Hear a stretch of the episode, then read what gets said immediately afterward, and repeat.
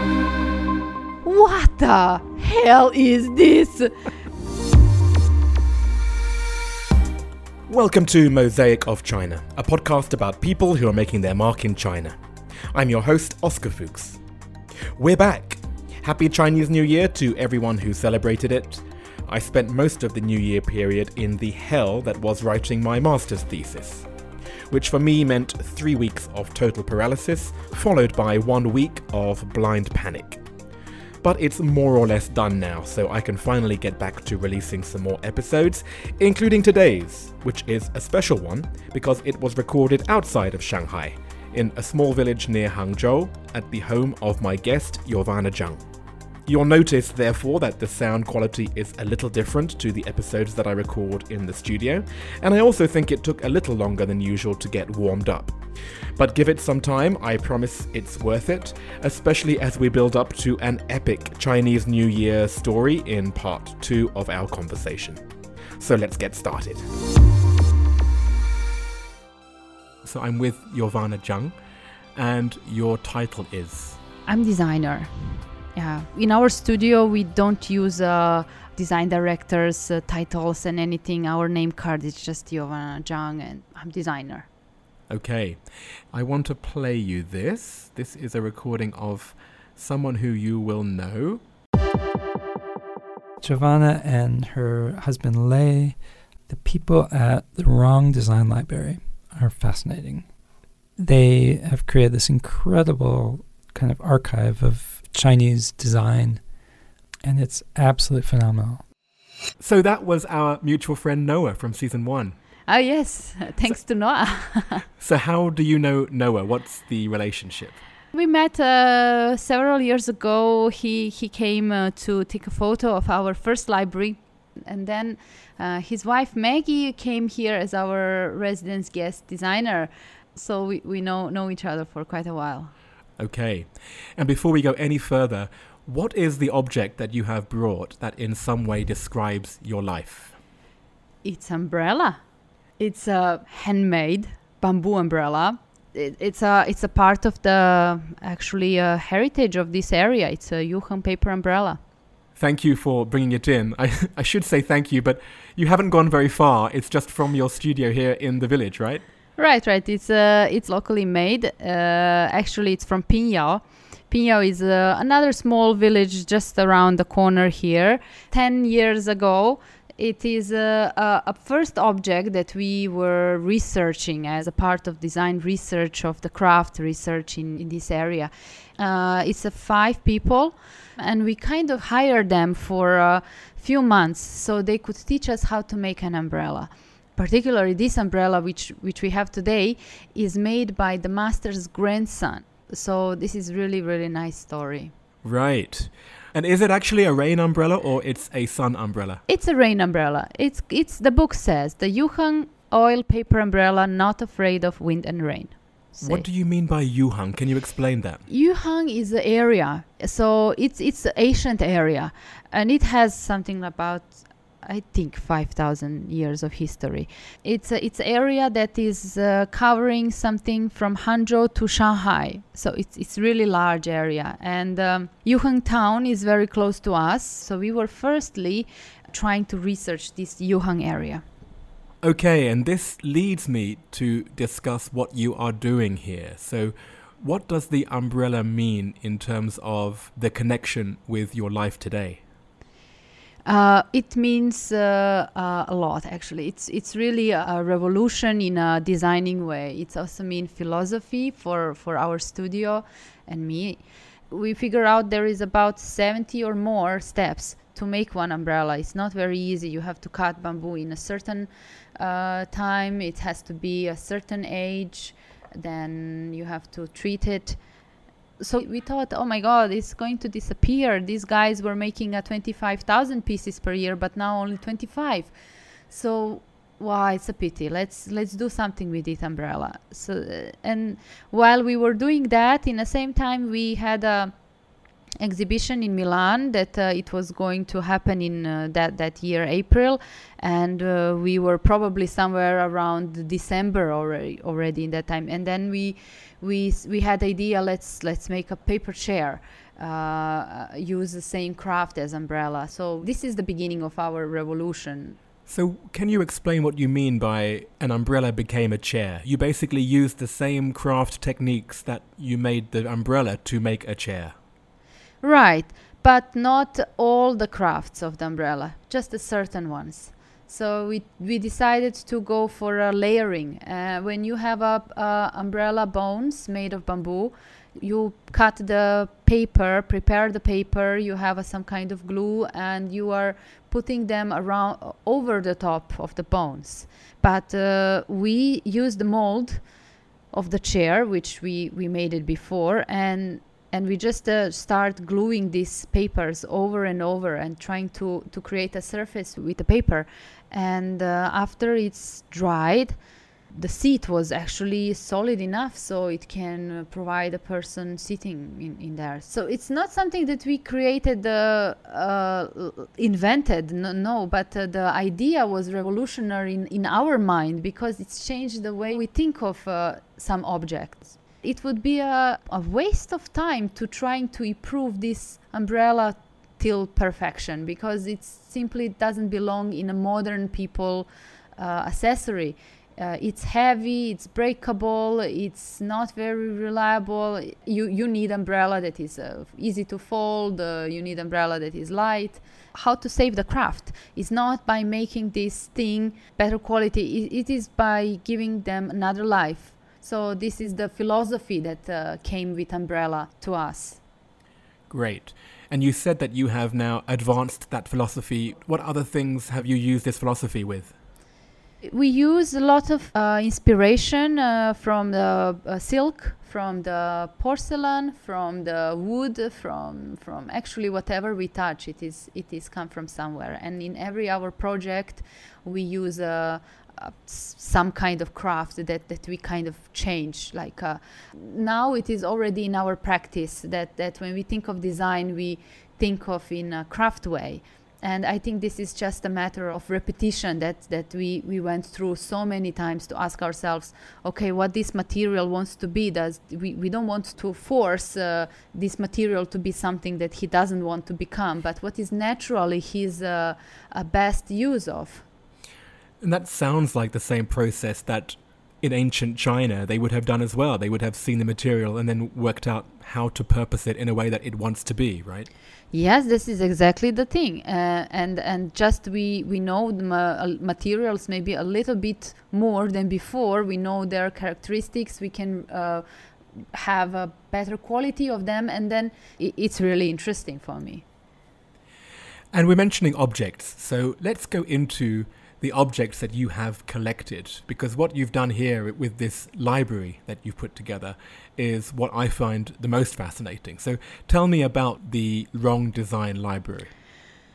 we uh, Lei actually Lei was uh, crazy about the libraries. He was always uh, wanting to have a library. And I should jump in. Who is Lei? Lei is my partner, uh, one of the co-founder, and he's my husband as well. So the library is uh, uh, something that we curated at beginning. Uh, it started as a very small research for our own sake, for our own uh, studio, but there was a, a few events that lead this library to become a library. That Milan exhibition, which we were nominated for award, and then we won that award for Salone Satellite. And after that, there was a Yuhang government that came to us and said, "Oh wow, great, you won award. So now let us give you some budget so you can do on the next exhibition and uh, next research." And then Hangzhou government did the same thing. Uh, we were a little bit puzzled what to do with all this money, and Wow. you didn't even approach them, they came to you. they came to us. Wow. But I should say that two, three years before, when we were approaching them, asking ten times less money, they were just uh, yeah, blow us away. right. And So- back then, so j- just because you've mentioned it, back then you had just started a design studio. You were you were already setting up in Hangzhou, right? Yeah, we were already set up, and the uh, design studio was there because Lei already had this studio, but they were not doing furniture. So when uh, Chris and me came to China, we kind of remodified the the, the practice of the studio. You mentioned Chris there. So who is Chris? Chris is our third partner. He is uh, uh, from Germany, and uh, we all met in Milan, and we came to China. Okay, so we have Lei from China, we have Chris from Germany, and you, Jovana, you, where are you from? I'm from Serbia. I'm from Belgrade. Okay, so let's go back. okay, so we came back with uh, both sponsorship of uh, Hangzhou government and Yuhang government, and we started the two projects. One is called uh, Handmade in Hangzhou, uh, which is Chinese name is Rong, which is Rong Design Library. ah, right. Huh? And another one is called From Yuhang because it is in Yuhang. Uh, we had uh, a, a conversation with the both of the governments who said, "Okay, we're going to sponsor you for renting uh, this uh, space and renovating it, and uh, blah blah blah." And this is how we we kind of started the library. So, what actually is the library? The library is a, a material base of uh, Chinese craft, but the objects are deconstructed to the to the steps. We categorize them with the paper, lacquer, metal, uh, weaving, textile, silk, uh, and so on. So now materials what we have collected are really a lot, and they include the whole China. We've been in any province. We, we make a research before, and then we go there, and uh, in a one week or two weeks time, we, we cover the whole province, and then go back with the samples, uh, with the telephone numbers of the craftsmen, with uh, information. How can you get there? How can you uh, basically all kind of information that you you can collect from one material documented filmed and and so on Right. And then, if you have a project, then you can go through this library and see if there's any crafts that you can link to a certain project. And then you go back to the original people that you met in that province, and then you make the connection. sure that's that's that's the logic if we can find the good project for uh, each of these materials then they not necessarily need to die they can just go on the same as the as a uh, umbrella studio that that continues so we try to get the library very busy with uh, research, with uh, um, a lot of projects going on, and then we are doing a ping pong all, all the time. So so so the library can be uh, uh, just uh, energetic and uh, live still. Right. Because it's not there to be like a museum, it's there to be used and it's there to be contributing to craft work in China. Yes, yes, exactly. So we don't want it to to just uh, stay there and uh, collect the dust. These things. So we want them people to touch them, to make them dirty, to break them, and to to feel these materials. Right. And you mentioned that you've collected these things from around China. Can you think of a few examples, uh, ones that you, I guess, find the most precious or has the best memories for you? Uh, well, best memory for sure is Xinjiang. That that that place was crazy. There was a, a shoes made of leather for the desert. There was a um, a blanket that was supposed to be colorful blanket made of camel wool. Uh, there was uh, ikat uh, fabrics. Uh, ikat fabrics are silk fabrics that are firstly yarn is uh, dyed and then the pattern is made. That is a a crazy, crazy lobotomy to understand. I he showed me five times. I didn't get it. How he still do it. And then uh, there was a tiles, the Muslim kind of tiles uh, for the houses. Were really nice. They're 3D. Yeah, Right, that right. yeah, a lot, a lot. So, but we didn't find everyone. This is the thing. Some of them, in a meanwhile, disappeared because we we were not fast enough. I guess. Right. So you do your research, you figure out what you're trying to find, you make some connections, but then you don't know until you go there. Yes. Right. Yeah. What about a different part? So, you know, can you paint me a picture about another part of China through its objects? Well, Xi'an was a nice place with the shadow puppets. Uh, we we did use them for the one window display for Hermes, and the, uh, the, we we had a craftsman daughter uh, came to our studio to help.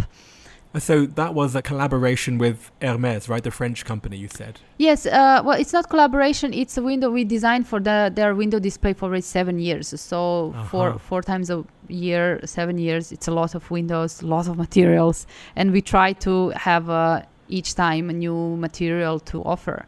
And so with that example then, what was the end result? Well, it was beautiful. I think this was my, one of my best windows I made uh, in that time. It's it's really nice. It's it was I think two two three years ago. Um, it's called body language. So the shadow puppets were completely 3D, and they were a human size, even larger uh, people who were who were forming a letter, and and then it would form the whole word in one window. And and if the shop has five windows, then it would be a sentence. Uh, so so it was it was nice. This is where I'm trying to put you into some kind of compartment because you are very hard to compartmental- compartmentalize. I'll say it again. mental. I heard mental. You are curating all these crafts. You are yourself in design, but then is it furniture? Is it interior? I find it quite hard to know what to call you, in fact. yeah, just designer, as I said. Yeah. just designer. I I can do design. I designed this oven here from Siberia. Right. not, not anything. and so, what is the ultimate goal then uh, of the library itself? So the goal of the library is not only to be close to the craftsmen, but also to see its experiment. Um, we felt naturally that moving to the village with the library is better choice. That we are more focusing to the customer and the people who really want to come for us, not really passing by and then by the way, okay, let's let's stop to see a little bit of the tour of, of, of, of one library and then go out and, and nothing.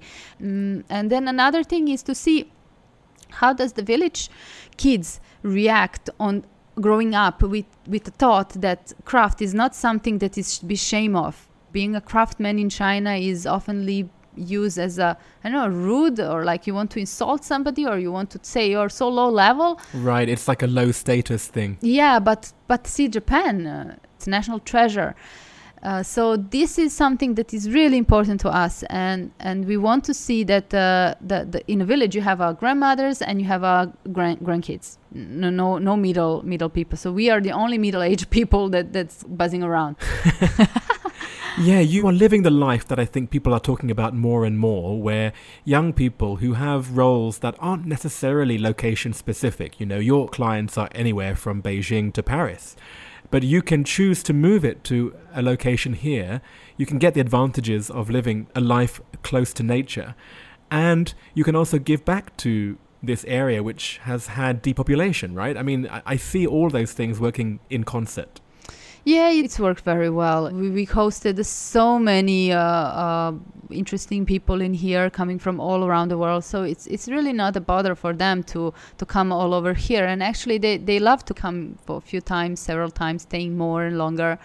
There was a one moment that we also thought, okay, uh, maybe we are going to bring a green school from Bali, John Hardy School in here. So John Hardy was our guest for I don't know ten times. I drive him in a, with my three wheel car around the village. It's really wild. He's a he's a he's a serious guy, and I driving him with my three wheel car around, with, as well as uh, bringing the Eames from uh, from the, the grandson of of the famous Eames family. Really, he Yeah. came here. Yeah, oh, in my in my trivial car as well.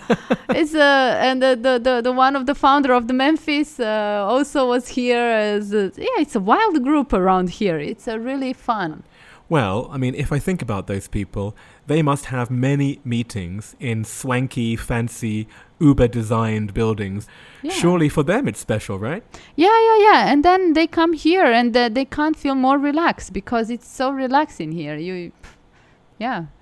I should say at this point that I just came here myself. This is my first time in the village, and I'm quite relaxed because Jovana kindly gave me some Serbian spirits with my lunch. Which I don't usually drink at all at lunch, but this is a really strong. What, what's it called? Uh, Dunjevača. Dunjevača. but I mean, you're right. I mean, immediately leaving Hangzhou and then going into the hills, already you feel so much more relaxed. And then now just being in your very like homely room, you can't help forget the big city. Yeah, yeah, it's it's forgotten so fast. We thought it's going to be a, a difficult transition, and uh, we wanted to move. Like you know, you have this urge. Oh yes, yes, yes, move, move, move, move, move. And then suddenly, when there was this point, okay, let's move. And I was, oh, oh, wait, wait, wait, wait, wait, wait, wait. I'm not ready. I'm not ready. I'm not ready. But then when it happened, I found out that uh, the discomfort zone is much uh, better than what I the comfort zone I had in a city. Right, because how long had you lived in Hangzhou before you moved here? uh, for p- good eight years. But uh, yeah, it, it was best uh, choice ever. Yeah. And so now you have your first boy, so congratulations. Thank you. I've met him, Mango, he's very cute. You've now got responsibilities, you've now got this place set up. What do you see when you look into your crystal ball about five, ten years in the future? Why? I have no idea actually. Um, the goal is that you feel happy about each day of your life. That that's the really important thing, and that the projects that we work are are making us uh, better. Right? It's just uh, easy going. Hmm. Yeah, don't put too much pressure on. Yeah, yeah, it's already perfect. Really, you know, it's it's already uh, uh, even more than what we imagined. Uh, uh, what will happen with this library? A challenge is to keep the the people here. Uh, because it's a village, uh, the people are young, they want to live in a city and stuff. This is one of the challenge, but it's not the biggest challenge. It's it's it's right. Yeah, interesting. Well, you've found your home here, and it's certainly a beautiful home. So thank you very much for having me here. Thank you, thank you, and uh, welcome. Well, let's move on to part two. Here we go. Question one What is your favorite China related fact? fascinating thing about China for me is uh, the length of the history. I- i- Is that the guys didn't change even the, the writing since the ancient time. It's a persistence uh, on Chinese way. It's fascinating for me. And of course, that's one of the things that draws you to what you do today, right? Mm, probably, yeah, yeah, yeah, for sure. Question two Do you have a favorite phrase in Mandarin? Uh, 差不多 That's your favorite. must be. now, do you know why I'm reacting like that? Why? No. Because Noah, who was the one who referred to you, that's his least favorite. No. because he didn't understand them yet. So tell me why that's your favorite. because everything is chabuduo everything everything is i must say that it was pissing me off in beginning because it's just something you get is not good enough which something you were hoping to get everything but if you have it other way around then it's a bless I agree. What is your favorite destination within China? i really love yellow mountain i really love that area there Mm, that that would be some place that Bishan that we visited so many times. It's uh, our friends. They have a, a beautiful hotel there in the middle of the fields. It was an old oil factory before. Really, really nice. Yeah. Wow. Mm. If you left China, what would you miss the most and what would you miss the least? The least I would miss the summer in here and the wetness and the wet, foggy area. Yeah, that I would I would not miss at all. That's very specific to this part of China, right? Yeah, yeah, very, very much. Especially Hangzhou, which we saw the air, how the air circulates. It comes from Beijing, the one wind, and from uh, Shanghai another wind, and they all finish in a in a West Lake and, and become a little swirl, uh, in just like a dumpling in here, steaming ourselves. And then what would you miss the most? I would miss the vegetables, the the range of the vegetables. Hmm. Yeah, can you talk about that? cabbages, uh, seasonal. Uh, Maodo is very nice, chukwe too, and um, um, mm, lobo. Lobo is my favorite. I, go- I go there to dig lobo in, in the winter time. It's so nice. Yeah. Because there are some vegetables here. I look at a supermarket, I've got no idea what it is. yeah, yeah, yeah. That's that's it. I- that's it. It's, it's just to have a lot of vegetables which we which we doesn't have in Europe, and it's such a pity. It's really nice. Even some part of the flowers and the tree. Do you know that that tree you can eat that uh, 香椿树? you see it nowhere else. It's just really nice. Great. Is there anything that still surprises you about life in China? I might say less and less, not not so much anymore. I already saw quite a yeah a number. I can I can say one, one very short story. That was my biggest uh, shock of cultural China. Is uh, it was a, a, spring festival a few years ago. We we are eating in a Lei's parents' home in in in Yuhang in in Hangzhou, and uh, his family from Tianjin visiting. Uh, it's his uh, Lei's sister, uh, Lei's mom, brother with wife, and and their daughter. So it's like a three generation. And then suddenly we are we are eating. It's like Beijing noodles.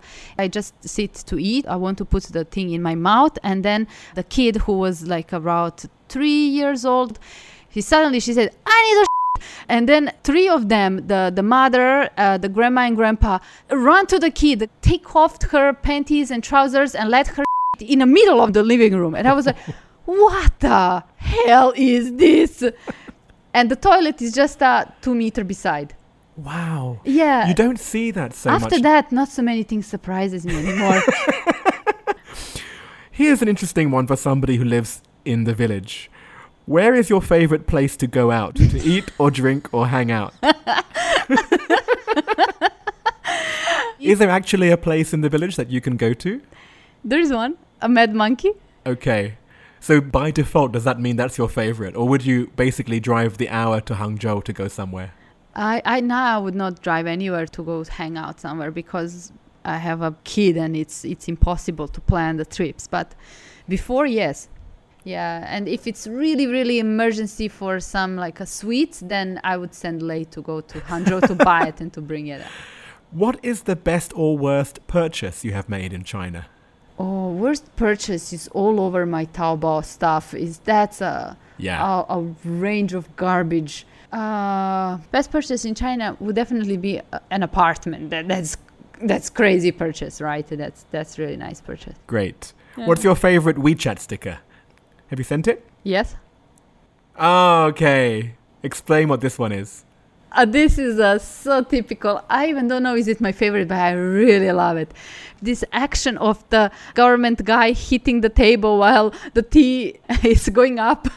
it's really brilliant. Oh, I love this one. I always use it, and I think I must have got it from you. Yeah, yeah, yeah, yeah, yeah. Very good. What is your go-to song to sing at KTV? Mm, because I don't do singing, I, I really don't know how to sing, so it's gonna be ABBA. Which one? money, money, money is. oh, wow. yeah, and I always sing it in duet with somebody. Nice. And finally, what other China-related media or sources of information do you rely on? No, it's gonna be books. It's gonna be books about crafts. Is there a particular series that you follow? Uh, there is a very nice series from uh, the the research of uh, Huang Yongsong that um, amazing amazing uh, design. He's designing them by himself. It's, it's really incredible sense of uh, uh, research, uh, humor, and uh, all together in, i at once. Well, maybe he is the written version of what you are doing in real life with the library. I can see the connection there. That's well, that, that that's flattering. And finally, I have to ask you, who would you recommend that I interview for the next season of Mosaic of China? Um, I am uh, uh, suggesting that you talk with uh, Haoru. Uh, he is an architect. Uh, he's based in Hangzhou, and and uh, he's doing a lot of things that always involve with us as well, uh, that with bamboo uh, structure, architecture. I think he's he has a lot of things to say about uh, uh, architecture of, of China. Great, I can't wait to meet Haoru. Yeah, Thank you again. thank you. Having said my thanks to Jovana, I should also do the same now to her husband Lei. I crashed their whole family routine for a day, and they couldn't have been nicer hosts. A quick apology to them both as well, because I forgot to mention the name of their design studio, which is Pinwu. If you want to visit them at the Wrong Design Library, it's located in Qingshancun, which is a pretty little village to the northwest of Hangzhou. You can find the spelling of that in the transcript for this episode, and while you're there, why not follow the link to become the 100th supporter who gets to hear the full premium version of these interviews. Here are some clips from today's. it's not very easy to actually kidnap the one uh, craftsman for uh, one month. we did that with uh, kites from Weifang. These are silk kites, I guess. No, it's paper. We brought the craftsman from China to Paris to do a carving on a concept car which we designed for Peugeot. Okay. I don't know why. It's such a brilliant idea. I don't know why. Life didn't work out like that this year, did it? yeah. And I was pissed for that. Just a quick note on the Chinese phrase "chabuduo," which Jovana mentioned. It's amazing how this one phrase expresses the difference between her and Noah from episode 9 of season 1 so clearly. It describes the energy that Jovana uses to get things done versus Noah's perfectionism, which can be crippling if left unchecked. I see myself as somewhere in the middle, so I found myself thinking about this phrase chabuduo very often while writing my thesis. Please also listen to season 1, episode 28 with Lizanthea Taylor to hear her amazing Australian translation of the phrase. There are some really good images to check out this week. There's Jovana's object, the umbrella, and then the chairs she helped to design that used some of the same paper layering techniques. There's, of course, her favourite WeChat sticker. Then there are photos of the library, of the founders, of their trip to Xinjiang, of the Hermes window display, some of them and the other locals buzzing around the village, and also some of my own time in the village too. Mosaic of China is me, Oscar Fuchs, with artwork by Denny Newell. I would have loved to include a catch up chat with Noah Sheldon now, since he was the one who nominated Jovana from season 1, but he never gets back to me, and in the end, I simply gave up trying. so instead, there is a catch up with the lovely Roz Coleman from season 1, episode 22, right after this.